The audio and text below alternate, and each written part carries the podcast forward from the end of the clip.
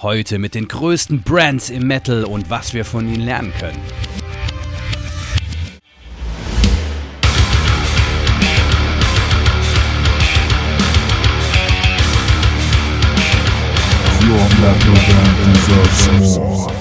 Aber zum Beispiel We Are Motorhead and We Play Rock and Roll.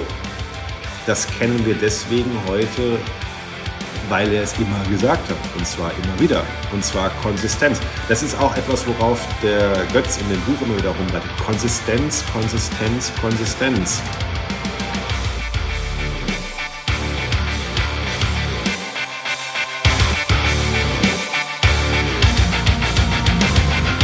Herzlich willkommen bei The Band Show, dem Szene-Podcast für deine Metal- oder Hardcore-Bands. Ich bin dein heutiger Host Bernie und ich wünsche euch viel Spaß. Hallo ihr Lieben und herzlich willkommen zu einer weiteren Folge von The Band Show. Diesmal mit jemandem, den ihr schon kennt und mit einem Thema, das wir auch schon mal hatten, indirekt, nämlich zumindest ein Medium, das wir schon mal besprochen haben, nämlich ein Buch. Ein Buch, so wie man es von früher kennt, mit Papier, mit Seiten, Schrift drauf, dass man blättern kann, dass man auch in der Hand hat und so. Also völlig freakiges Zeug. Wir gehen hier Jahrzehnte gefühlt zurück in, in, in der Entwicklung. Aber es ist wunderschön, auch mal so ein Buch wieder, ähm, wo es auch immer sei, zu lesen. Und insbesondere dann, wenn es ein Buch ist, ähm, ja, wo es sich um ein Thema dreht, das für uns nicht relevanter sein könnte, nämlich Großthema Marketing ist immer irgendwie Thema, aber bei uns soll es um das explizite Thema mit dem Titel gehen, Heavy Metal Brands, was wir von Metal-Bands über Marketing lernen können. Wir als Metal-Bands.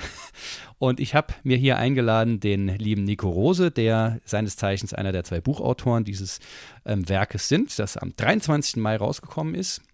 Ähm, und ich würde fast mal sagen, höchstwahrscheinlich ein Bestseller werden wird, so wie sein letztes Buch Happy Metal auch, das wir, das wir letztens schon besprochen haben. Und falls ihr diese Folge nicht gehört habt, was ja ich, also ihr habt nie alle gehört, aber es ist die Folge Nummer 123. Also guckt da gerne noch mal rein. Mega, mega spannend, was wir da besprochen haben. Aber bevor ich jetzt zu viel von mir oder von uns quatsche, möchte ich erstmal dich, lieber Nico, hier herzlich begrüßen, dir dafür danken, dass du dir Zeit genommen hast und dir natürlich die allumfassende, wichtigste Frage des Tages stellen. Wie geht's dir heute?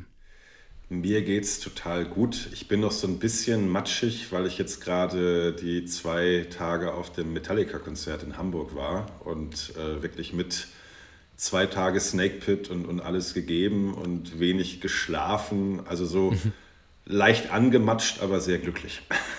Sehr gut, sehr gut eine, eine gewisse glückliche Matschigkeit äh, kann, kann, man doch, kann man doch nehmen, ja? Genau, genau. Super cool. Nee, wunderbar. Freut mich sehr zu hören. Ähm, ja, ähm, du bist einer der Buchautoren, habe ich eben schon gesagt. Der andere ist der ähm, Götz Ulmer, der ähm, eigentlich auch eingeplant war, aber leider jetzt im Zug sitzt. Ähm, das konnten wir leider nicht realisieren, aber ich kann euch schon sagen, ähm, Götz ist ein, äh, einer der ja, Marketing- Ober, Oberbosse sozusagen, also Overachiever hier in Deutschland. Äh, und wir haben schon ausgemacht, dass wir ähm, uns auch mal miteinander ähm, bequatschen. Ähm, weil er nämlich auch, und das ist, glaube ich, auch der Punkt, der euch so einfach zusammengebracht hat. Du bist Psychologe, Keynote-Speaker etc. Und er ist halt der Marketing-Texter, der so in der Marketingbranche, in der Werbebranche aktiv ist. Wo man sagt, okay, wie kommen die zwei jetzt um Himmels Willen zusammen? Naja, es ist der Metal halt, ne? Exakt. Er hat euch zusammengebracht. Exakt. Wir haben uns vor ein paar Jahren so im Dunstkreis von äh, Wacken kennengelernt und sind beide in einem Verein aktiv, den wir auch mit aus der Traufe gehoben haben. Das ist hier Metality e.V. Und Götz hat damals auch im Schwerpunkt sozusagen die, die CI von diesem Verein mitgestaltet. Und da haben wir uns äh, schätzen und lieben gelernt. Also es ist ganz spannend. Wir sind eigentlich total unterschiedlich von, von der Wesenheit her und auch so von unseren Metal-Geschmäckern. Es könnte auch ganz knapp dahin kommen, dass wir uns nicht mögen, aber irgendwie mögen wir uns trotzdem. Und gerade auch professionell. Also er ist wirklich sehr, sehr gut in dem, was er da tut. Und als mir die Idee gekommen ist, dass ich eben so ein Buch über Metal und Marketing schreiben möchte, da war er auch sofort die erste Person, an die ich gedacht habe. Und es hat gut funktioniert, jetzt ist da und Bestseller, ah, schwierig, aber wir gucken mal. ich träge auf jeden Fall die Daumen. Das Buch hat es auf jeden Fall verdient. Zugegebenermaßen, ich konnte es wie immer noch nicht fertig lesen, weil ich bin der langsamste Leser der Welt. Das ist ganz fürchterlich. Ich bin Hörspiel geprägt. Ähm, aber gut, äh, ich habe auf jeden Fall schon mal die ähm, sozusagen das Intro gelesen und da waren schon so viele Dinge dabei, wo ich dachte, holy shit, da müssen wir mal drüber quatschen. Mhm. Das ist hochrelevant für euch da draußen. Und ähm, an, an der Stelle möchte ich gerne, mh, hm, ja, du wurdest ja quasi, du hast dich ja selbst schon mal vorgestellt, eben in Folge 123. Deshalb möchte ich zum Einstieg heute mal ganz andere äh, Vorstellungsfragen stellen. Und zwar habe ich mir mal so überlegt, äh, Nico, was kannst du eigentlich im beruflichen Umfeld so ganz und gar nicht? Äh, alles, was mit Orientierung, visueller Darstellung und überhaupt irgendwie mit genau hingucken zu tun hat. Ich bin tatsächlich so auf diesem ganzen visuellen Kanal, sowohl im echten Leben als auch sozusagen das Auge im Kopf, das ist bei mir blind.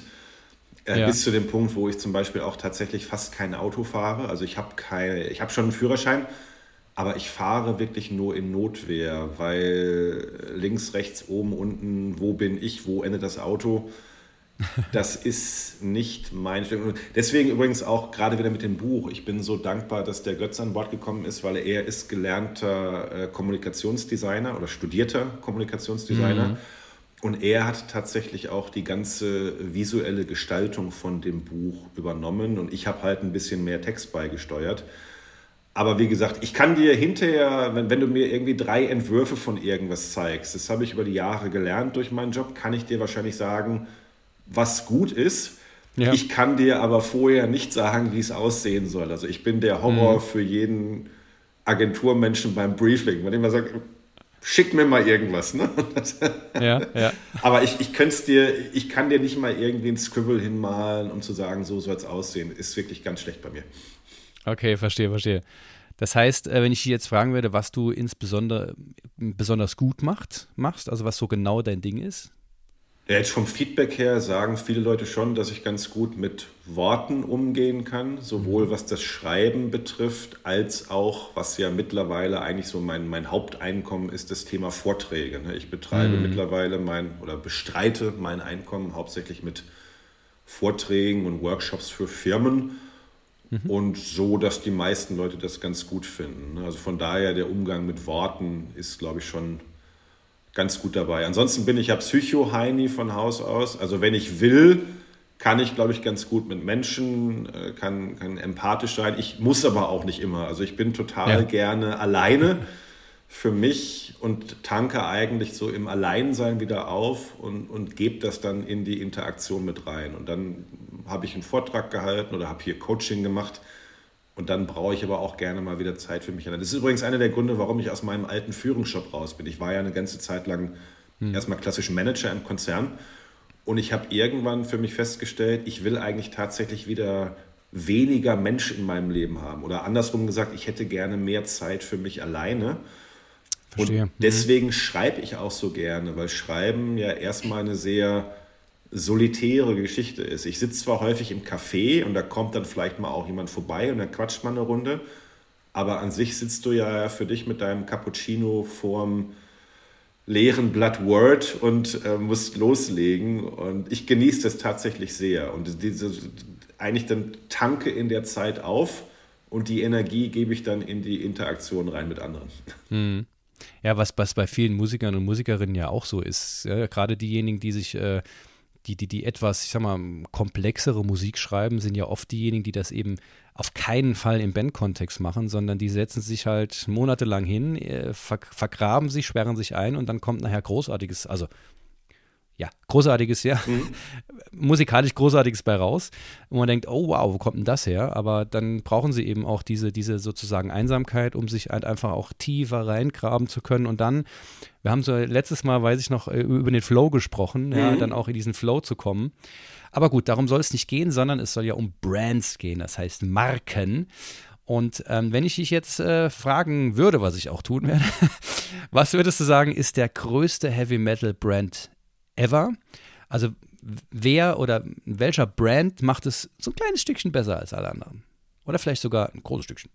Es gibt ja verschiedene Blickwinkel auf das Thema Branding. Ne? Also früher, wenn man jetzt angekommen mit den 5 Ps, ne? irgendwie Produkt, also Product, Place, Promotion, Price und noch irgendwas.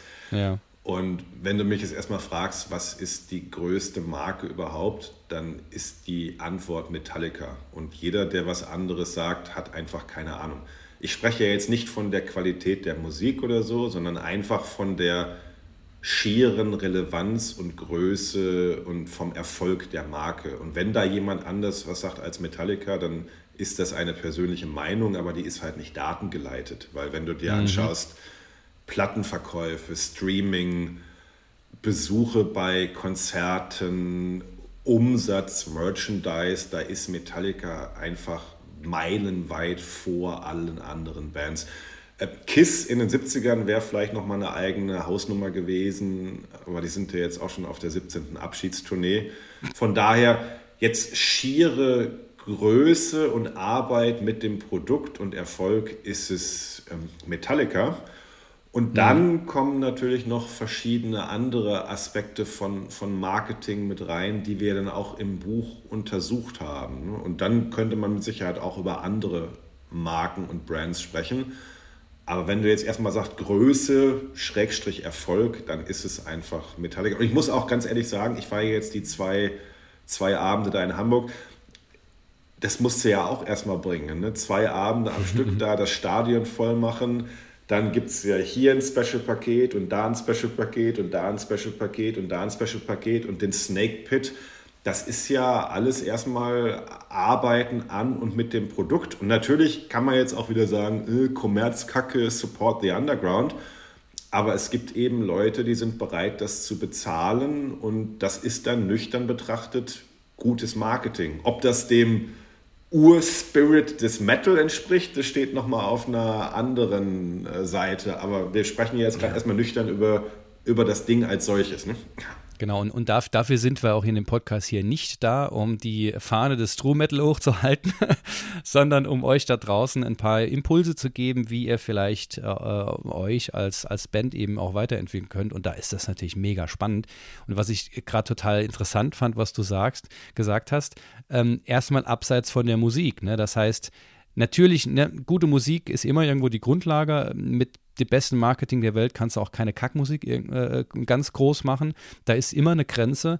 Aber heißt ja schon, dass man sagt, Marketing ist erstmal oder ah, ich weiß nicht, wie ich das bezeichnen soll. Also korrigiere mich gerne, wenn ich mich irre. Aber Marketing ist eine Sache, Musik ist eine andere Sache, die ist, gehört zusammen, aber trotzdem sind's, ist es nicht das Gleiche. Ja, du kannst also mit sehr gutem Marketing sicherlich einen Schritt, Schritt mehr gehen als mit der Band, als wie auch immer die Musik ist. Ja, ja. also dafür ist, glaube ich, das Auftaktkapitel von dem äh, Buch ganz gut geeignet.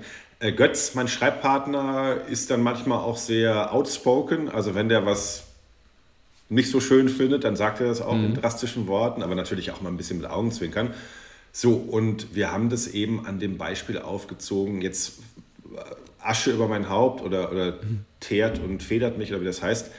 Musikalisch gesehen ist Kiss jetzt wirklich nicht so besonders. Die haben natürlich ein paar schöne Songs dabei, aber Kiss unterscheidet sich jetzt musikalisch gesehen in der Qualität nicht wahnsinnig von vielen anderen 70er, 80er Rockbands. Ja. Äh, an ihren Instrumenten waren die jetzt, glaube ich, auch alle nicht so. Also ich glaube, das wird dann häufig immer so ein bisschen verklärt nach hinten raus. Ne? Mhm. Ne? Aber mhm. äh, übrigens auch Metallica. Metallica sagen ja selbst von sich, äh, fand ich ganz sympathisch neulich im Interview, wir sind eigentlich immer unterprobt. Ne? Wir improvisieren ja. ganz viel.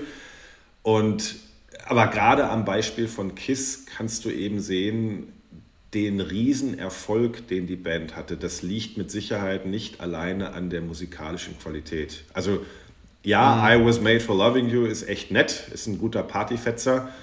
Und God Gave Rock and Roll to You Too höre ich auch mal ganz gerne. Mhm. Und, und Beth ist auch schön. Aber daran liegt es eigentlich nicht. Es liegt daran, dass die sich irgendwann äh, diese Masken aufgesetzt haben, mhm. äh, dass die Übrigens natürlich auch ganz viel von dem, was heute eigentlich eine Band erfolgreich macht, nämlich, also auch finanziell erfolgreich macht, nämlich ganz viel Merchandise, ähm, dass die das sehr früh vorweggenommen haben und professionalisiert haben. Und ja, das kann man ja. ihnen auch wieder vorwerfen. Aber es ist einfach das, wofür KISS bekannt ist. Ne? Und dann machen wir halt einen KISS-Sarg mhm. und KISS, also was später mit den Boygroups gab, KISS-Bettdecken und KISS. Ja Kiss-Actionfiguren. Mein Liebling von Kiss ist ja tatsächlich, ich muss mal irgendwann noch mal recherchieren, ob das echt wahr ist, aber ich habe das mehrfach mhm. im Internet gelesen, von daher, es gibt auch, angeblich haben die ja mal Luftgitarrenseiten verkauft, also so kleine leere Beutelchen für, für 4 Euro. Da muss man ja auch erstmal drauf kommen. Ja, aber was ist das für eine super geile Idee? Und dafür, dass es halt wirklich auch günstig ist, kann man ja, also das ist ja, das tut ja niemandem weh. Und es ist trotz, und es ist einfach lustig, es macht Spaß. Es ist eine absolut kongeniale Idee, finde ich. Ja, so und jetzt bei Metallica, also ja, dann schimpft der ein oder andere mal, Lars Ulrich hat nicht das perfekte Timing oder so und die, die Soli von Kirk Hammett sind jetzt auch nicht mehr irgendwie Satriani würdig oder so. Aber scheiße, wie, also die haben jetzt da zwei Abende voll gemacht, ne? No Repeat Weekend und du musst ja auch erstmal 32 geile Songs in petto haben, damit die Leute so viel Geld dafür ausgeben. Und es war einfach nur geil. Und da kann mir dann eben auch keiner mhm. sagen, Metallica ist nicht doofe Musik oder so. Ich muss ja nicht jeden einzelnen Song mögen. Also von daher, eine gewisse musikalische Qualität ist immer die Basis. Aber dann, um richtig, richtig groß zu werden, gehört, glaube ich, noch ganz viel anderes dazu. Und ein Teil mhm. davon, ob man das mag oder nicht, ist einfach gutes Marketing, gute Positionierung, ja. auch eine gute, ich möchte mal sagen, eine Produktstrategie. Mhm. Mhm. Also ich, ich finde, also einmal, einmal ist, äh, finde ich gerade, dass das äh, Lars Ulrich so, ah, der schlechteste Metal-Drama der Welt und sowas, das ist ja, ne, natürlich ist Quatsch, aber das ist ja auch schon, das ist ja, das ist ja auch Marketing für die, ne? Also die, die Leute hören sich im Zweifelsfall ja extra deshalb die neuen Metallica-Sachen an, um wieder darüber lästern zu können. Ja, und zack, haben sie sie halt, ne? Ja, ja. Das, und das, kann, und das ist ja auch spannend, das kannst du dir ja auch dann vor allen Dingen wieder auf, auf dem Niveau erlauben. Wenn du eine unbekannte, ja. eine relativ unbekannte Metalband bist und sagst, guck mal, wir spielen jetzt hier alle so schlecht oder so, mhm. das würde ja nicht ziehen. Aber wenn ja. du sowieso schon die Nummer eins bist, dann kannst du natürlich ganz wunderbar damit kokettieren, dass du eigentlich nicht, nicht genug geprobt hast und ähm, Intensität also und Glaubwürdigkeit, aber da möchte ich gleich noch drauf eingehen. Da habe ich noch eine Frage parat, was ich total spannend finde auch. Ähm, für, für mich, also ich, ich, sehe Marketing eigentlich immer, klar, die, die Musik ist immer das, ist, ist eigentlich dein, dein Produkt, ja. Und das muss einfach super gut sein, so gut es eben möglich ist, es zu machen, ähm, was nicht unbedingt nur mit Musikalität zu tun hat, sondern du musst halt deiner Zielgruppe das bieten, was ihnen gefällt, was sie berührt und wie auch immer, was sie hören wollen. Und Marketing ist die Möglichkeit oder das Instrument dafür zu sorgen, dass du eben mehr Leuten diese Musik zeigst, dass sie diese Musik diese Menschen berühren kann. Exakt. Und deshalb eins ohne das andere geht einfach nicht. Ja, was heute natürlich immer wieder auch zu tun mit der Frage, kann ich dann weiter Musik machen? Weil irgendwie muss mhm. die Musik ja auch bezahlt werden. Ja. Und wir kennen gerade all die Meldungen, ne? das ähm, Bang Your Head in Balingen mhm. wird nicht mehr stattfinden. Du liest ständig von irgendwelchen Touren, die abgesagt werden. Dann hat sich immer jemand gerade irgendwie den Knöchel verstaucht, aber ich glaube, das ist ganz häufig ein Vorwand, um nicht sagen zu müssen, sorry, wir wären danach pleite. Ne? Mhm. Ich habe neulich die Meldung gelesen von, jetzt fällt mir die Band gerade nicht ein, eine relativ bekannte äh, Metalcore-Band aus den USA. Äh, die sagten, wir machen jetzt eine USA-Tour. Alleine die Busse auf dieser mhm. einen Tour kosten uns zwei Millionen Dollar mehr als geplant, weil Energiepreise ja. Und da kannst du dann ankommen mit äh, Support Your Underground, bis du schwarz wirst, aber die Dinge müssen halt bezahlt werden. Äh, die Venues ja. müssen bezahlt werden, die Crews müssen bezahlt werden. Und da muss ja zumindest am Ende irgendwie halbwegs eine schwarze Null stehen, sonst geht die Musik halt auch aus. Und von daher ja. finde ich es völlig gerechtfertigt, wenn Bands eben sagen, wir müssen das machen, wir beschäftigen uns damit. Und ich habe jetzt auch schon mehrfach Konzerte in der letzten Zeit erlebt, wo zum Beispiel die Musiker gesagt haben, also bitte, bitte, bitte kauft echt unsere Band-T-Shirts und sorry, die kosten mhm. mittlerweile auch eher 35 oder 40. Aber nur wenn wir genug Merch verkaufen, können wir uns den Ritt überhaupt leisten. Das ist gerade die ja. Realität. Da können wir jetzt schimpfen auf ich weiß nicht wen, aber das werden wir wahrscheinlich mhm. nicht ändern. Das gehört heute dazu. Ne? Und gerade da finde ich, dass der schon leicht angesprochene Authentizität und Glaubwürdigkeit so wichtig, dass eben auch nicht gesagt wird, ich habe mir den Knöchel verstaucht, deshalb können wir die Tunet machen, sondern wir können die Tunet machen, weil ihr keine oder weil die, die Leute keine Karten im Vorverkauf gekauft haben.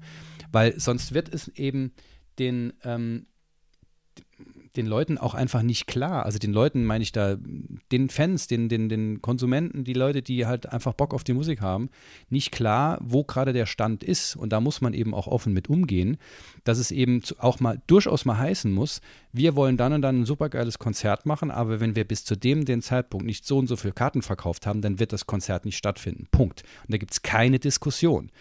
Das finde ich, muss einfach allen klar werden, wie der Stand aktuell ist und deshalb finde ich es total wichtig, dass dann auch mal so eine Band äh, wie Manta damals vor, vor ein paar, paar Monaten äh, gesagt hat, so pass mal auf, das ist, das ist die, ist die Sache. Wir haben so und so, so, so unglaublich viel Kosten, dass wenn wir den Vor, wenn der Vorverkauf nicht funktioniert, wir das einfach nicht machen können, weil wir draufzahlen. Und wenn wir draufzahlen, können wir nicht nur unsere Rechnung nicht bezahlen, sondern dann sind wir pleite, insolvent. Dass den Leuten klar wird, um was es hier geht und nicht jede Band, die auf Tour ist, irgendwie total berühmt und toll ist sondern wir leben, erleben gerade eine, eine, ich will nicht sagen Umwälzung, aber eine Entwicklung der Szene, die eben aus Folgen noch von Corona und was so alles in der Welt los ist. Und deshalb ist dieses Marketing, dieses Thema halt so wichtig, dass jede Band auch, und ich weiß, ihr draußen macht das ja alle, aber je mehr Bands verstehen, dass das ein essentieller und immer essentiellerer werdender Teil des Bandlebens ist, desto mehr zahlt es zurück sozusagen auf die Bandszene. Wenn du als Band natürlich irgendwie sagst, naja, ah ich mache das einfach nur für den Spaß, drei, vier, fünf Konzerte im Jahr, irgendwie in der Region, alles cool. Passt ja, passt ja wunderbar. Aber man stelle sich mal vor, es gäbe keine Bands mehr, die damit ihren Lebensunterhalt verdienen können. Das würde die Szene radikal verändern wäre vielleicht auch mal ein Thema, aber dass man mal visionär drüber denken könnte, was passiert denn eigentlich, wenn es keine Berufsmusiker mehr gibt. Ja, und was mir übrigens auch aufgefallen ist, also jetzt, das Buch ist ja letzte Woche rausgekommen, das ist jetzt der zweite Podcast, den ich dazu aufnehme und heute Nachmittag gibt es auch noch ein Radiointerview, aber der Punkt ist, du fängst ja dann immer auch an, noch zu reflektieren. Wenn ich mir jetzt anschaue, die Metal-Bands, die in den letzten 10, 15, 20 Jahren richtig groß geworden sind. Also wir sprechen schon nicht mehr von den Maidens und den Metallicas und so, die waren alle schon vorher da.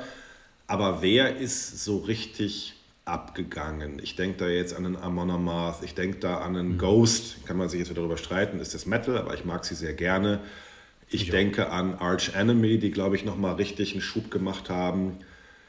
Bisschen vorher äh, Slipknot, sind auch nicht mhm. die ganz alte Garde, auch nicht mehr die ganz junge Garde. Jetzt glaube ich gerade wird so, so Sleep Token wird sehr stark gepusht.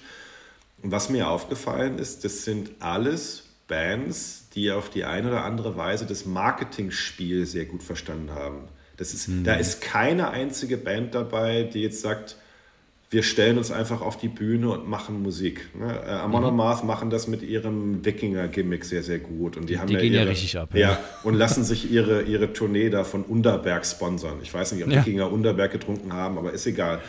Ähm, Slipknot, im Grunde wie, wie Kiss, haben das Spiel mit den Masken sehr gut verstanden. Ghost machen die Nummer mit den Masken und Ghost kreieren ja mittlerweile eine ganz eigene Welt mit Videos und, und, und Geschichten und ich wahrscheinlich demnächst sind auch Graphic Novels und Filmen.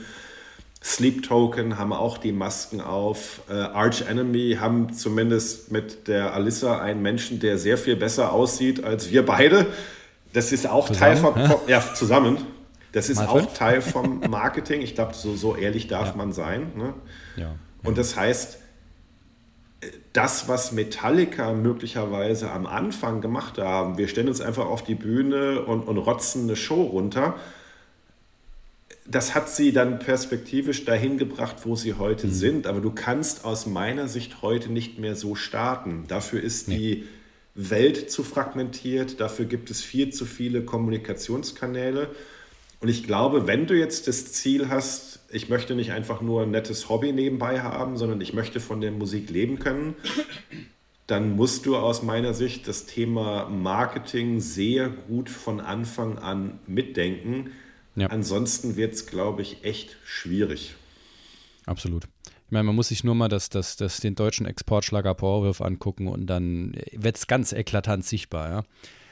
Ähm, also ganz, ganz klar, und da sind wir uns total einig und ich glaube nicht, dass irgendjemand, der das oder die das hört, ja, also mein, mein, mein Wunsch wäre natürlich schon, dass einige Leute vielleicht jetzt auf den Podcast auch aufmerksam werden, die sagen, ach guck mal, das, das Buch, davon habe ich mal gehört, lass mal, mal, lass mal anhören. Und dass, wenn, wenn ihr Musikerinnen, Musiker seid, dass ihr euch das auch ein Stück weit zu Herzen nehmen könnt und das als Impuls nutzen könnt, aber eben auch, wenn ihr selbst keine Musik macht, dass ihr ähm, ein gewisses Verständnis auch für die Entwicklung der Szene bekommt. Ähm, man kann immer jede Meinung haben, die man möchte, auch gerne, gerne äußern, wenn man zum Beispiel sagt, Powerwolf ist Kommerzkacke und fürchterlich, was die tun. Alles cool, aber nochmal das abzurunden, ich finde ein Verständnis von allen, die in dieser Szene beteiligt sind, ähm, wie diese Szene sich entwickelt und was heutzutage eben notwendig ist und das auch ein Stück weit zu respektieren.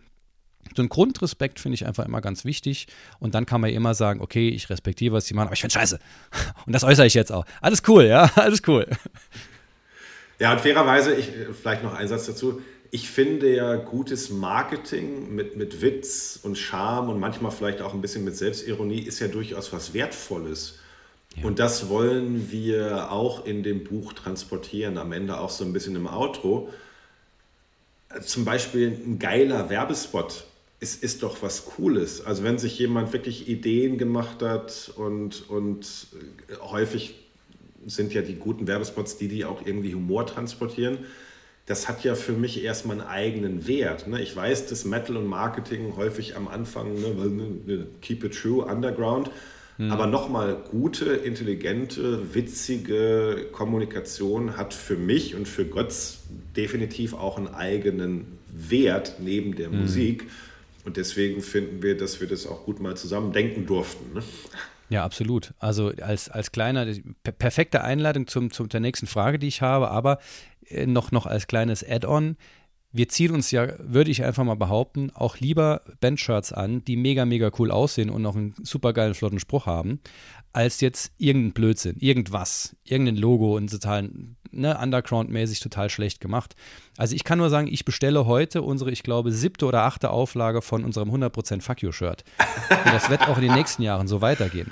Das ist einfach ein Ding, das funktioniert, das ziehen die Leute gerne an, weil, ne, was, was mit ihnen macht, das ist auch Marketing und ja, hilft uns halt irgendwie am Leben zu bleiben. Gut, ähm, wenn wir jetzt nochmal ähm, die, die Kurve quasi zum, zum Buch kriegen, wir haben ja schon ganz viel quasi automatisch so ein bisschen rausgepickt, ja. Aber wenn du ähm, zwei, zwei Fragen, die ich an dich hätte, ähm, auch hier ähm, Marketing Claims quasi vielleicht von dem Buch auch. Für wen ist das Buch gemacht und wie würdest du es in einem Satz beschreiben? Ich glaube, es fällt mir immer leichter zu beschreiben, für wen es nicht gemacht ist. Wir sagen ja, immer, also wenn du gut. absolut keinen Bock hast auf Metal-Musik, lässt du wahrscheinlich die Finger von. Ja. Und wenn du halt Marketing und Kommunikation und Werbung für eine Ausgeburt des Teufels hältst und äh, also ich sag mal, wenn du jetzt Hardcore-Marxist bist und, und gegen jegliche Form der Marktwirtschaft, dann lässt du wahrscheinlich auch lieber die Finger weg. Und ansonsten würde ich sagen, sind wir erstmal ganz offen. Das ist letztlich auch das, was, glaube ich, gerade so ein bisschen schwierig ist, warum das wahrscheinlich kein Bestseller wird du versuchst natürlich am Anfang Leuten zu erzählen, guck mal, wir haben hier ein neues Buch mhm. und du hast jetzt freundlicherweise gesagt, ja, interessiert mich. Wir merken aber schon, dass zum Beispiel so die klassischen Business-Magazine sagen, nee, das ist uns ein bisschen zu abgedreht, wo wir sagen, naja, ja. aber am Ende des Tages ist es ein Buch über Marketing und Kommunikation, nur eben durch eine besondere Brille. Und zum Teil die Metal-Magazine oder Metal-Radiosender sagen aber jetzt, nee, das passt aber auch nicht so wirklich zu uns und äh, mhm. mal gucken, was passiert. Aber ich glaube, in dem Moment erstmal natürlich, wo du dich für Metal und Musik interessiert, bist du auf jeden Fall gut aufgekommen. Aber wir sagen eben auch, selbst wenn du jetzt vielleicht mit Metal bisher nichts am Hut hattest, aber einfach nochmal frische, neue Ideen haben möchtest, weil du selbst irgendwo Marketingmanager bist, dann darfst du auch gerne zugreifen.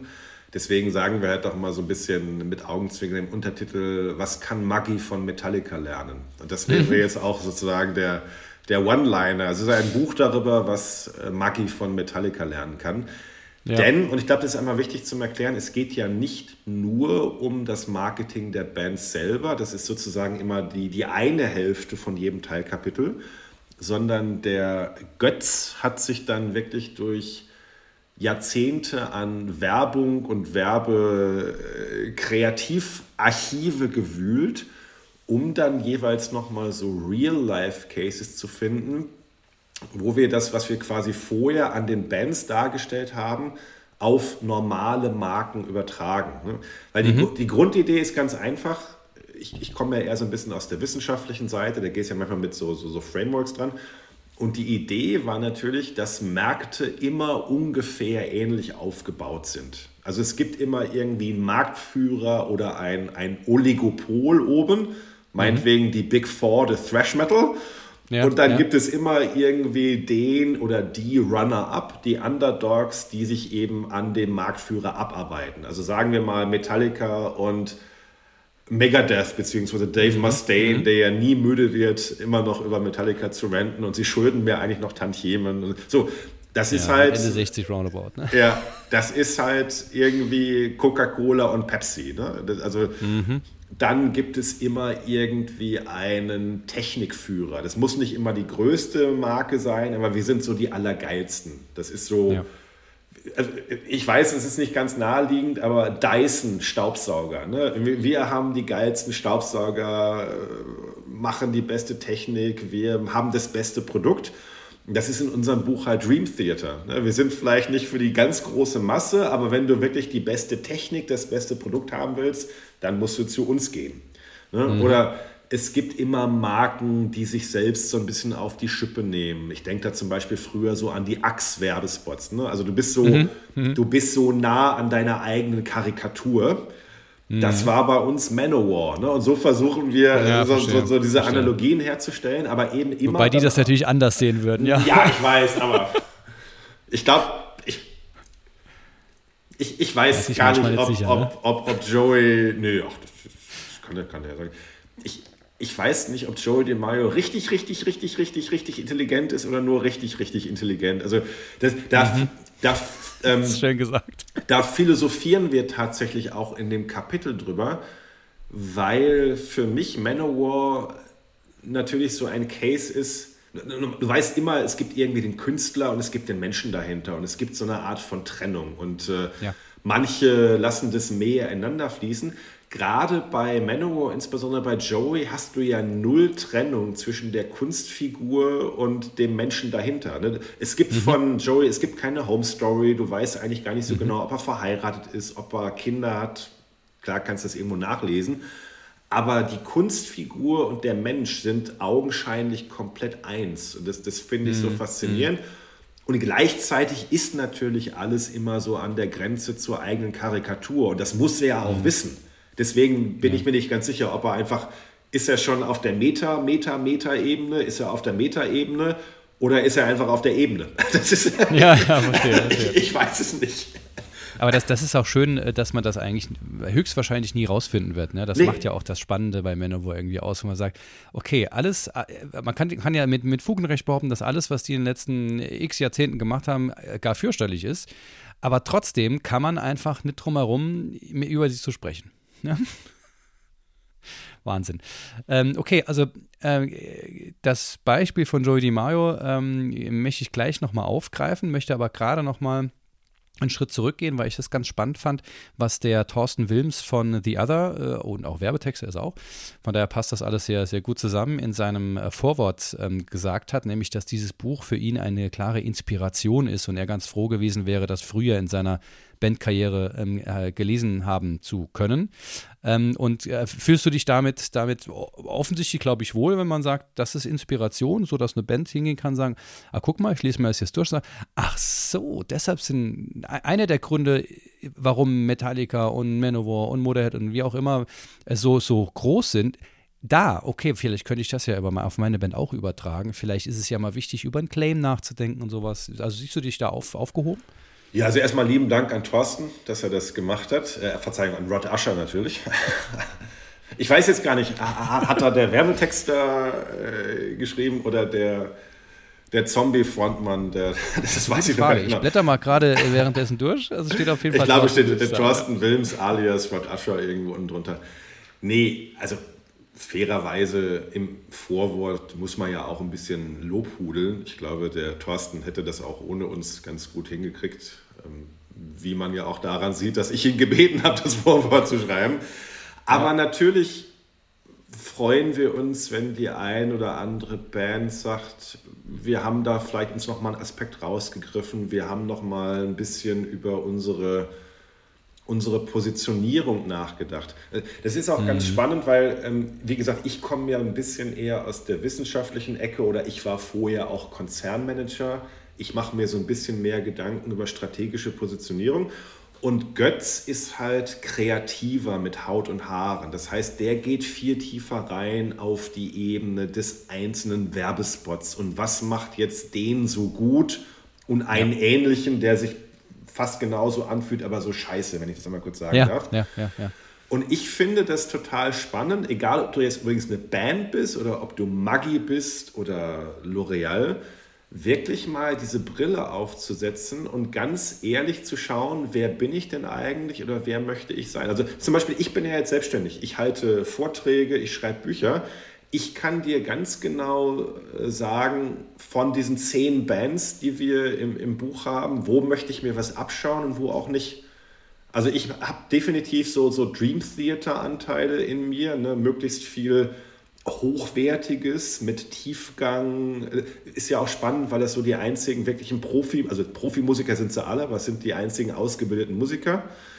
Ähm, ich möchte ganz, ganz wenig haben von Ozzy oder Rammstein, weil das, was ich mhm. normalerweise tue, hat zum Beispiel wenig zu tun mit Polarisierung oder, ähm, oder irgendwie auch Provokation.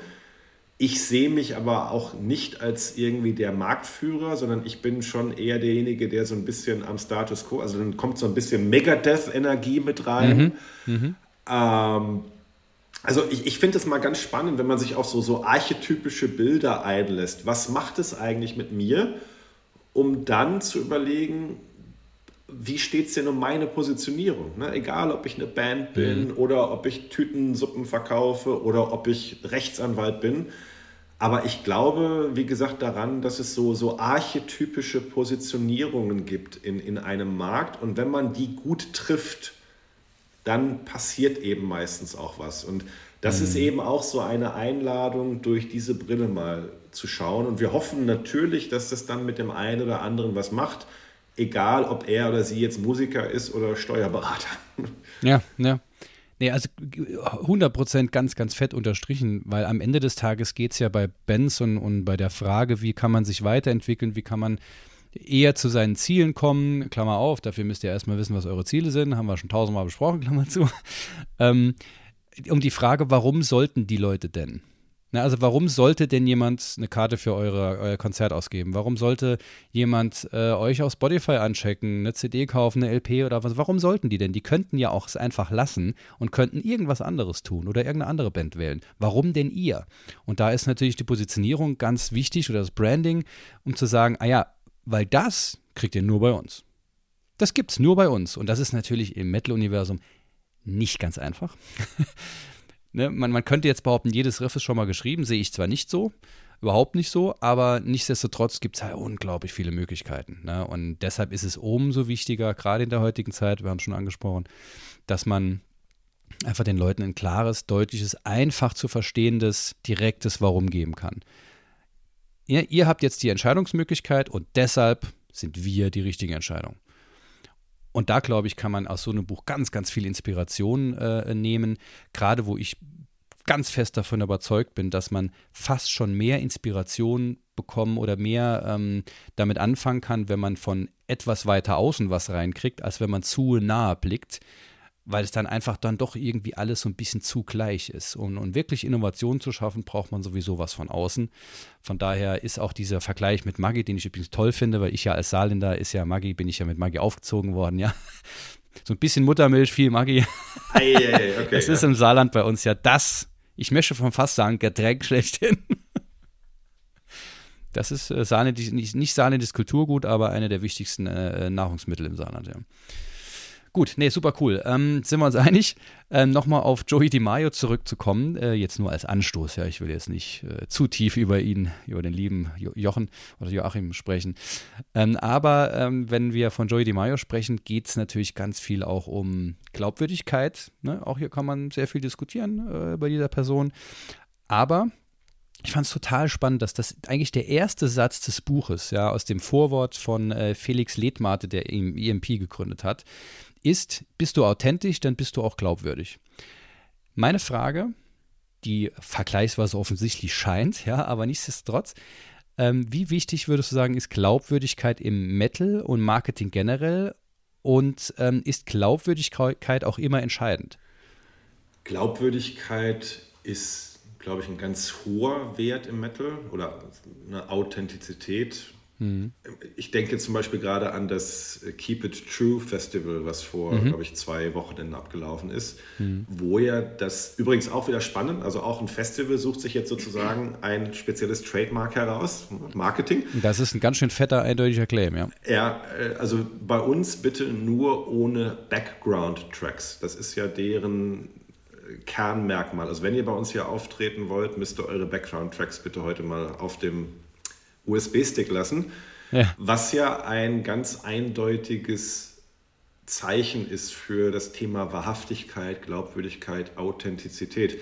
Es ist spannend, weil zum einen Authentizität ja immer notwendigerweise im Auge des Betrachters liegt. Also du kannst ja aus dir heraus vollkommen wahrhaftig sprechen, wenn ich es dir aber nicht ablehne, äh, Verzeihung, wenn ich es mhm. dir nicht abnehme, hm. dann bist du ja in meinen Augen trotzdem nicht authentisch. Das heißt, Authentizität ist schwer zu greifen, weil sie ja im Auge des Betrachters oder des Hörers auch liegt. Hm. Trotzdem kannst du natürlich mal, und das passiert in der Forschung, hingehen und das so ein bisschen auseinanderdröseln. Also welche Attribute, Eigenschaften von einem Produkt führen denn eben dazu, dass die Wahrnehmung von Authentizität entsteht und das habe ich eben für das Buch auch gemacht. Also jedes Kapitel über jede Band und jedes Marketingprinzip endet nochmal mit so einem kleinen Ausblick in die Forschung. Haben wir ans Ende gepackt, mhm. falls die Leute es langweilig finden. Aber und da gibt es dann eben auch ähm,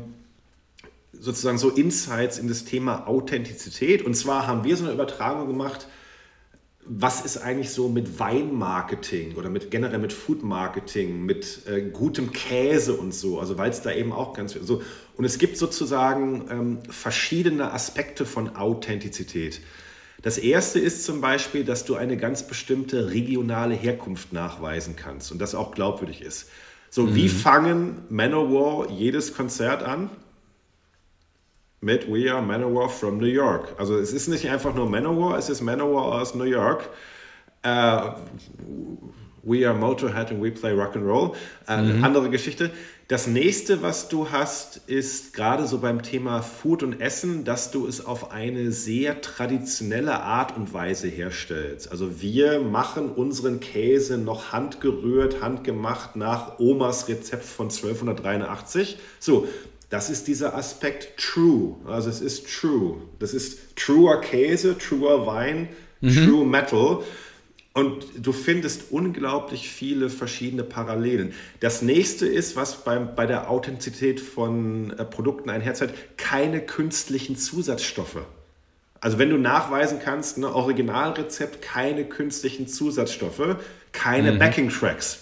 Also mhm. das, was auf Authentizität im, im Food-Marketing zutrifft, kannst du fast eins zu eins auch auf äh, diese, diese Trueness im Metal übertragen. Und deswegen ja, ja. hat mir das beim Schreiben, das wusste ich ja vorher alles nicht. Also ich fange ja an mhm. zu recherchieren und ich habe dann selbst einfach beim Schreiben nochmal so geil viel gelernt. Und von daher würde ich jetzt, das war ja die Frage, sagen, ja, Authentizität ist unglaublich wichtig, und du musst natürlich sozusagen die Zutaten der Authentizität verstehen, damit die Leute dir das auch abnehmen. In, ja. in, Klammer auf, was sie bei Metallica dann zwischendurch irgendwann mal nicht mehr getan haben, Klammer zu. Wir erinnern uns an die bunten 90er. Hm, ja. Hm, hm. ja, schöne Zeit. Ja, cool, super spannend. Ähm, das heißt, ähm, würdest du jetzt, äh, möchte ich gerade gerade was vorgreifen, ähm, ist es auch das, was du gerade gesagt hast, vielleicht so ein bisschen das, das, möchte ich sagen, verrückteste oder spannendste oder überraschendste, was du selbst quasi in der Beschäftigung kennengelernt hast, wo du sagst, okay, mir war gar nicht klar, dass dieser Zusammenhang besteht. Und das ist doch mal was, was die Bands wirklich vielleicht noch gar nicht wussten oder um diesen Zusammenhang ähm, noch nicht äh, wussten. Und das könnte doch wirklich weiterhelfen. Holy shit. Ja, ich habe wahnsinnig viel gelernt, wirklich über das Reinzoomen in die Forschung. Es gibt ja zum Beispiel auch ein Kapitel über Iron Maiden. Das haben wir überschrieben mit dem Prinzip äh, konservieren, wenn du eigentlich alles so machst wie immer. Ja, okay. Passt und, sehr gut. Ja, ja ist, ist ja so. Ne? Und dann bin ich zum Würde Beispiel... Würde den Refrain halt zehnmal wiederholen, ne? aber äh, ein anderes Thema. Ja, aber auch, ne? Äh, die, die, die Musik ist eigentlich spätestens seit der zweiten, dritten Platte genau die gleiche. Die haben auch, mhm. jetzt mal abgesehen von den beiden Alben mit Blaze Bailey, da haben sie, glaube ich, dann auch mal irgendwie die Double Leads weggelassen, warum auch immer, habe ich nicht verstanden. Nichts gegen Blaze Bailey, ich mag die Platten gerne, aber ansonsten sind Iron Maiden ja, du, du, du weißt genau, was du kriegst. Vielleicht nicht ganz so exakt wie bei ACDC, aber auch, und das ist ja auch so spannend Warum wird einer Band beim neuen Album vorgeworfen, dass sie sich nicht genug weiterentwickelt haben? Warum wird einer anderen Band vorgeworfen, dass sie sich zu weit von ihrem Originalrezept entfernen? Das hat ja auch wieder etwas mit der Positionierung im Markt zu tun. Und ich bin dann äh, in der Literatur über so einen, ja, man sagt immer so, so, so Strand of Research äh, gestolpert, wo es um sogenannte Heritage Brands geht. Heritage ist ja eigentlich das Erbe. Also zum Beispiel so äh, klassische Uhrenmarken, die schon seit drei, mhm. vier Generationen existieren. Und das ist für mich eben auch sowas wie, äh, wie, wie, Iron Maiden. Die sind jetzt natürlich noch nicht 200 Jahre da, aber sie existieren sozusagen jetzt schon in ihrer dritten, vierten Inkarnation. Früher mit Paul ja. Diano, dann die Frühphase mit, äh, mit Bruce, dann zwischendurch mal kleines Intermezzo. Jetzt auf einmal mit, mit drei Gitarren. Also die, die Band gibt es schon in mehreren Inkarnationen. Das Produkt, ne, wie bei einer Schweizer Uhr, steht eigentlich fest. Daran wird auch mhm. kaum herumgemäkelt. Und jetzt kommt etwas rein, das habe ich dann auch in der Forschung gelernt, die sogenannte relative Invarianz. Also Invarianz im Sinne von, es ändert sich nichts.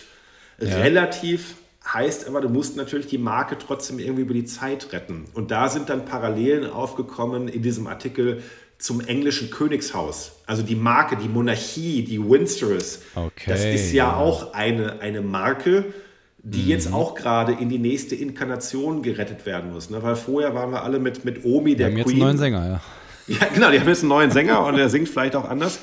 Und dann ist mir aufgefallen, also relative Invarianz heißt, es gibt da ein paar Kernmerkmale, vielleicht auch bestimmte Logos oder Wortmarken, die müssen unbedingt geschützt werden. Die dürfen ums Verrecken nicht geändert werden, weil die mhm. Marke ansonsten kaputt geht.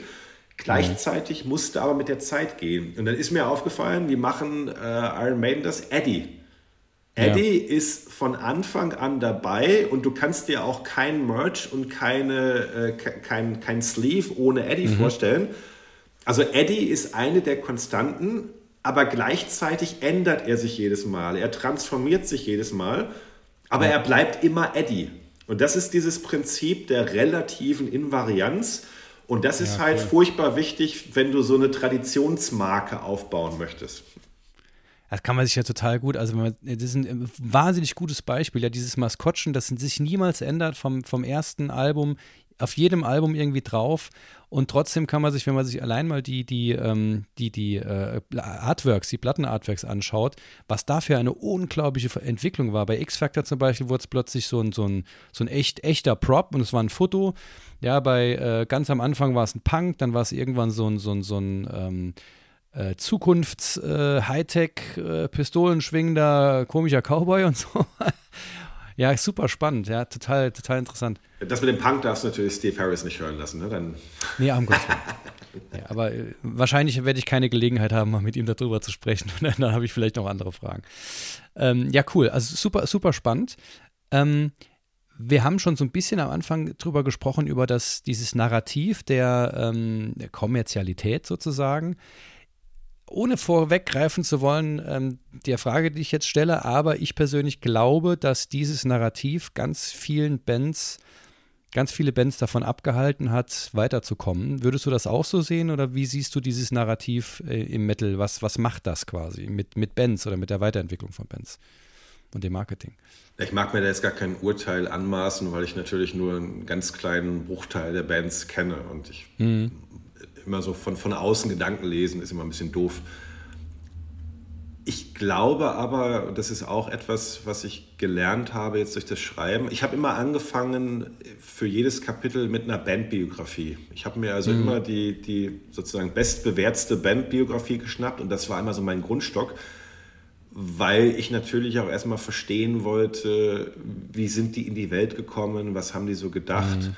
Und ich sag mal, gerade so beim Zwist zwischen Metallica und Megadeth musste natürlich erstmal ganz am Anfang gehen, um das überhaupt verstehen zu können. Ne? Von daher war mir das ganz wo wichtig. Wo das herkommt, genau. was das alles soll, ja. Und was mir schon dabei als Eindruck ähm, entstanden ist, ist, dass, glaube ich, die Bands, die groß geworden sind, richtig groß geworden sind, dass die alle relativ früh auch gesagt haben, scheiße, wir wollen das aber auch. Also wir wollen mhm. richtig groß werden und wir machen jetzt auch alles, was dafür nötig ist und im Zweifel, wir bringen auch gewisse Opfer dafür. Also ich glaube, dass Metallica zum Beispiel mit dem schwarzen Album und dann der Produzent Bob Rock, der ja vorher unter anderem Bon Jovi groß gemacht hat, dass die sich schon darüber im Klaren waren, dass sie auch alte Fans vergrätzen werden, ja. aber sie waren eben bereit, den nächsten Schritt zu gehen. Mhm, mh. Und jetzt, ich komme nochmal wieder auf die Anfänge zurück. Normalerweise wird immer gesagt, ja, der Lars Ulrich, das ist so das Mastermind und das ist eher der Businessman dahinter.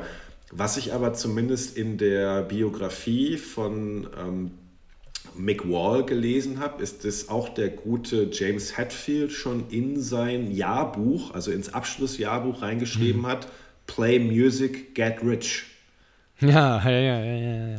Ne, also er mag das nicht so in den Vordergrund stellen. Guck mal, ich bin eher der mit der, mit der Leidenschaft und der Komponist. Mhm.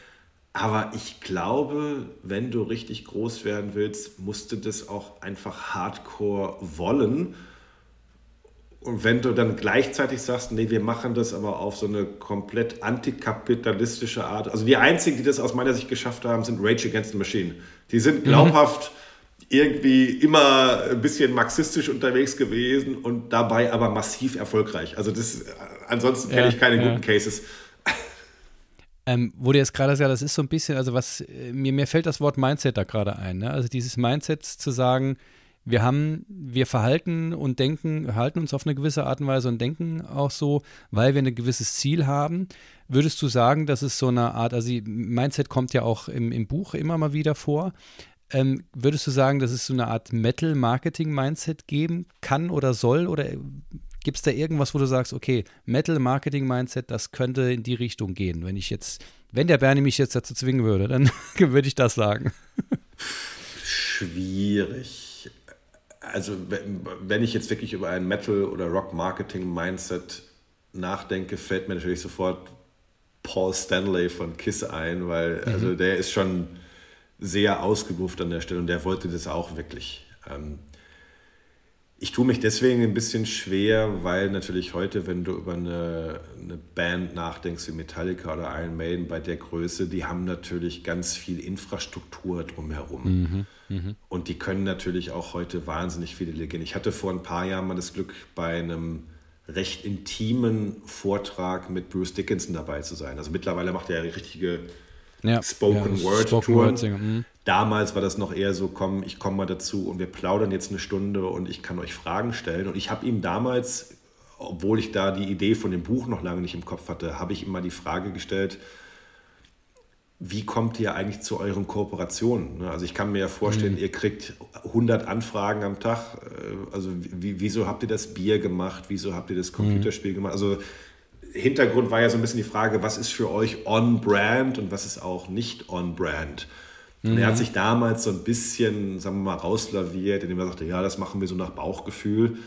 Mhm. Aber dann an einem anderen Ende hat er auch sehr ausführlich darüber gesprochen, so das Thema Online-Communities, wo ja Maiden auch sehr aktiv sind. Die machen ja sehr gute Social-Media-Arbeit und dann gibt es ja ne, die, die Computerspiele, wo er letztlich auch durchscheinen hat lassen, dass da einfach sehr viele gute Leute außenrum sind, die natürlich dann auch äh, Meister ihres Fachs sind und da ganz viel für die Band bewegen. Und die Band weiß es vielleicht im Hintergrund nicht oder, oder hat vielleicht nur approved. Also ich will jetzt gar nicht sagen, dass da jeder Musiker auch gleichzeitig ein Marketing-Guru oder Marketing-Genie sein muss. Nochmal, ich komme zurück auf das davorgehende. Ich glaube aber, wenn du groß werden willst, musst du zumindest eine Offenheit haben, mit solchen Leuten dann auch zu kooperieren, weil ohne das geht es aus meiner Sicht heute nicht mehr. Ich liebe, was du gerade sagst. Ich möchte dich dafür preisen, ja, und dich mit, mit, mit Lob und Liebe überschütten. Denn ich hatte gerade vor äh, ein paar Wochen mit dem lieben Basti ein, eine Folge über das Thema Mindsets. Das ist eben so ein bisschen mein Ding, da mag ich sehr gerne darüber zu quatschen. Und wir haben uns quasi darauf geeinigt, dass das wichtigste Mindset für eine Band das Team-Mindset ist. Und Team heißt ja nicht, dass alles im Team, also Team heißt ja nicht die Summe der Musikerinnen und Musiker in, in der Band, sondern wenn du Team heißt all die, die darauf einzahlen, dass diese Band das Ziel, ihre Ziele erreicht, die sie sich sinnvollerweise smart gesetzt haben. Ähm, und dazu gehört natürlich auch, wie bei Iron Maiden, äh, als krasses großes Beispiel oder Metallica, die haben ein riesen äh, Gedöns um sich herum wo alle einfach die Profis schlechthin, die wahrscheinlich mit die Besten der Welt, die einfach gewisse Dinge tun und sich darum kümmern, so dass eben gegebenenfalls ein Adrian Smith oder sowas um Himmels Willen Songs schreibt. Ja, und ein paar Soli. Äh, egal, mehr macht er nicht. Warum auch? Muss er ja gar nicht. Und da eben Leute, zu, wenn man, wenn man eben selbst kein Marketingprofi in der Band ist oder am Himmels Willen keinen Bock auf sowas hat, na, dann guckt man halt, ob man sich das irgendwo extern reinholen kann, dass man zumindest diesen, diese Komponente irgendwie mit in diesem Team mit drin hat, um eben dort keine großen Lücken zu haben. Von daher, ja, ähm, so als allerletzte Frage, bevor wir auch den Sack zumachen, ähm, würde ich ganz gerne eine Frage zum Thema Claim stellen. Wir haben schon dieses, dieses Wort hier und da mal gebraucht. Ähm, spontan kenne ich vergleichsweise oder fallen mir vergleichsweise wenige Bands ein, die einen Claim nach außen kommunizieren, wo du aber sagen, wo man relativ schnell sagen wird, okay, was ist denn, was ist denn der Claim von Band XY? Dann wird er sagen, okay, ja, das sind die mit oder das sind die, die das und das machen. Ähm, wie, was würdest du aus, gerade aus dem, was du so auch selbst gelernt hast in der Beschäftigung mit dem Thema, sagen, wie können, wie kann man als Band sowas eigentlich angehen, dass man sagt, ähm, was ist denn unser Claim? Das ist eine spannende Frage und ist auch super schwierig. Ich glaube, dass einer der Schlüssel dazu ist eine gewisse Konsistenz erstmal. Also hm. wir kennen heute Lemmy und Maud, also gut, Lemmy kennen wir natürlich für viele verschiedene Dinge, für den ikonischen Look, für die Reibeisenstimme, für die gute Musik. Aber zum Beispiel We Are Motorhead and We Play Rock and Roll Mhm. Das kennen wir deswegen heute, weil er es immer gesagt hat. Und zwar immer ja. wieder. Und zwar ja. Konsistenz. Das ist auch etwas, worauf der Götz in dem Buch immer wieder rumreitet. Konsistenz, Konsistenz, Konsistenz. Und nicht ständig den Claim austauschen und nicht ständig mhm. am Logo herumfuchteln, nur weil es mal eine Zeit lang nicht funktioniert. Konsistenz, Konsistenz, Konsistenz. Von daher ist, glaube ich, gar nicht die Frage, äh, wie kann ich das jetzt basteln, sondern nehmt das, was euch gefällt oder nehmt das, ich spreche jetzt mal zu den Musikern, nehmt das, worauf die Fans vielleicht jetzt gerade anspringen und macht das durch Konsistenz zu eurem Claim. Ja. Und manchmal kann das ja was sein, was von der, von der Band selber kommt. Vielleicht ist es aber eben auch eine Eingabe von den Bands. Also mir fallen natürlich so ein paar Trademarks ein. Ne? Up the Irons bei, bei Iron Maiden äh, mir fällt James Hetfield ein mit seinen 347 Fuck Years beim. Äh, bei, äh, mir, mir fallen Manowar ein ne, mit diesem speziellen Handzeichen. Ja. Äh, Pommesgabel ist ja mittlerweile äh, sozusagen allgemeines Metal-Kulturgut. Mm, mm. Aber ich glaube, am Ende geht es vor allen Dingen darum, sich eine oder vielleicht zwei Sachen herauszusuchen und die einfach, und dann aber wirklich auch bis zum Erbrechen mhm. konsistent zu nutzen, weil dadurch sie eigentlich zum Trademark werden. Ja, also ja, ja. das ist ja auch das, was in der, Wiederhol äh, in, der, in der Werbung funktioniert. Wiederholung, Wiederholung, Wiederholung. Ne, das Frühstück macht den Tag oder jetzt mache ich da, da, da, da, da. Mhm. Das, ist ja, das ist ja nicht naturgegeben, dass das Telekom ist. Das ist Wiederholung das ist, oder die Farbe Magenta. Ja. Die, die Farbe Magenta hat nichts mit Telekommunikation zu tun. Das ist einfach mhm. Wiederholung, Wiederholung, Wiederholung, Wiederholung. Und ich glaube, so kannst du dir einfach, so, du zumindest regelmäßig spielst und, und Musik publizierst, kannst du dir einfach ein Trademark erarbeiten, ohne dass ich jetzt sagen kann, einer Band, so geht das und, und, und, und nimm das, sondern nimm es und mach es dazu. Das wäre ja, jetzt meine schlauste Antwort für, für heute Morgen. Perfekt. Ähm, das heißt, so die Strategie wäre zu gucken, was vielleicht einfach schon gut funktioniert, wenn man schon ein paar Tage unterwegs ist, sei das jetzt auf Shirts, Sprüche oder Dinge, die vielleicht, Songs, die vielleicht besonders gut ankommen und dann mal gucken, gibt es da vielleicht eine Aussage, die immer mitgesungen wird oder sowas, sodass man, die meisten haben ja schon was.